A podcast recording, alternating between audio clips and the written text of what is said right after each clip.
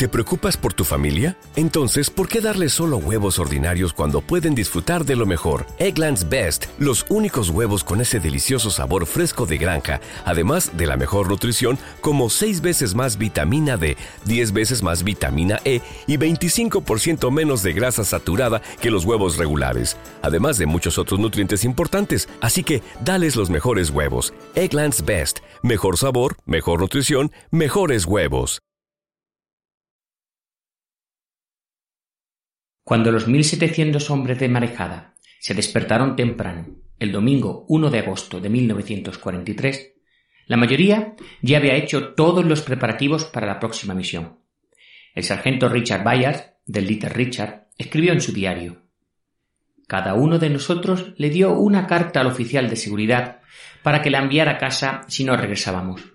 La mía era para mi madre, con una carta para mi esposa dentro de ella. Nos llenamos los bolsillos con caramelos, chicles, cigarrillos e incluso cerveza. Si nos íbamos a estrellar, queríamos algunas de las comodidades. El desayuno de esa mañana era como el de un condenado, el mejor que habíamos tenido desde febrero.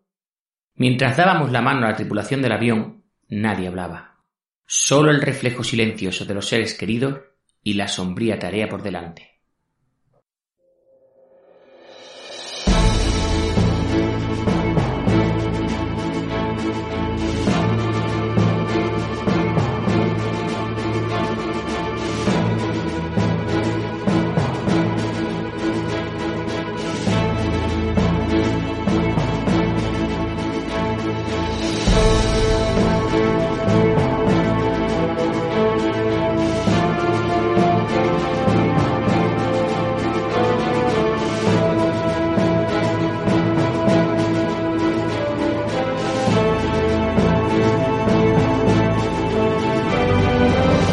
Operación Marejada o Operación Maremoto, como queráis. Pero bueno, en fin, eh, es una operación importante, un gran golpe que se quiere dar al eje en uno de sus puntos débiles, que es la extracción de petróleo. Y ahí había un punto vital, había un punto vital que se llamaba Ploesti. Y para hablar de Ploesti, para hablar de marejada, pues nos hemos juntado el 4G, así que voy saludando eh, por orden, Esau, Julio Canete, muy buenas, señores. Antonio. ¿Qué hay? ¿Qué tal? Y bueno, mm, la verdad que habíamos tenido problemas con el nombre, ¿no? Porque decía, no era maremoto, era marejada. Y, bueno, la verdad que yo de, de, pequeño, de la historia ilustre de la aviación, la había conocido de Operación Marejada. ¿Vale? Esa foto con las B-24 sobrevolando Ploesti incendiado con esas grandes bolas de fuego, pues era Operación Marejada. Y bueno, pues también que sepáis cómo, cómo es en inglés, que nunca me lo Tidal Wave. Tidal, wave. Tidal Wave. Tidal Wave. Más marejada, ¿no? Que maremoto. Mi inglés es mejor que el coreano, que lo sepáis. Hombre, ola de marea. Tidal wave es la ola de marea. Marejada, la ola de marea es esa que cuando sube la, cuando sube la marea esa, en, los sitios donde hay mucho cambio de, mucho cambio de nivel, entre plamar y bajamar, pues la hora de marea es eso, es cuando de repente pues sube ahí un montón con fuerza, y eso que te... No la con fuerza, sí. es lo que quiere transmitir. Si hubiera algún surfista entre los cuatro, que no lo hay, pues estaríamos cambiando el nombre, pero sigue.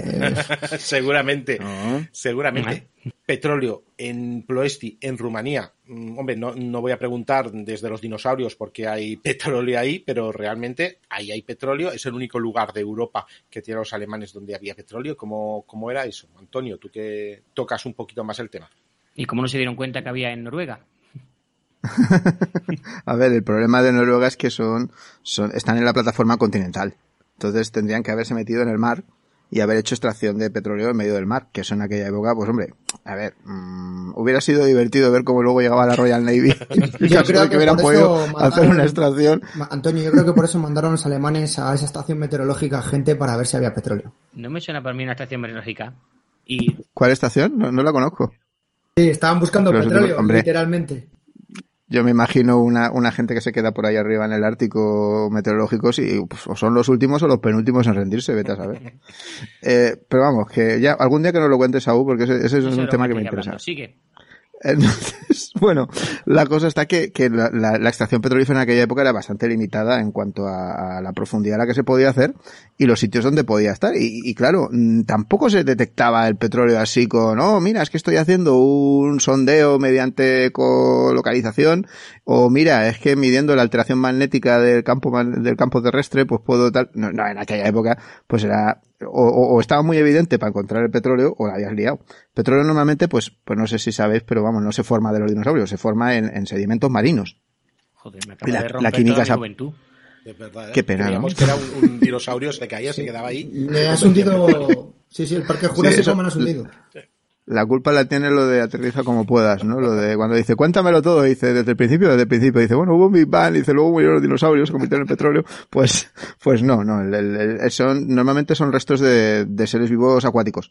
Y claro, eh, eso implica que, que, por ejemplo, pues en, en, en, zona marina haya mucho más que en zonas terrestres. Y también en sitios donde antes hubiera un mar, hace muchos millones de años. Eh, estoy hablando del Mioceno, ¿vale?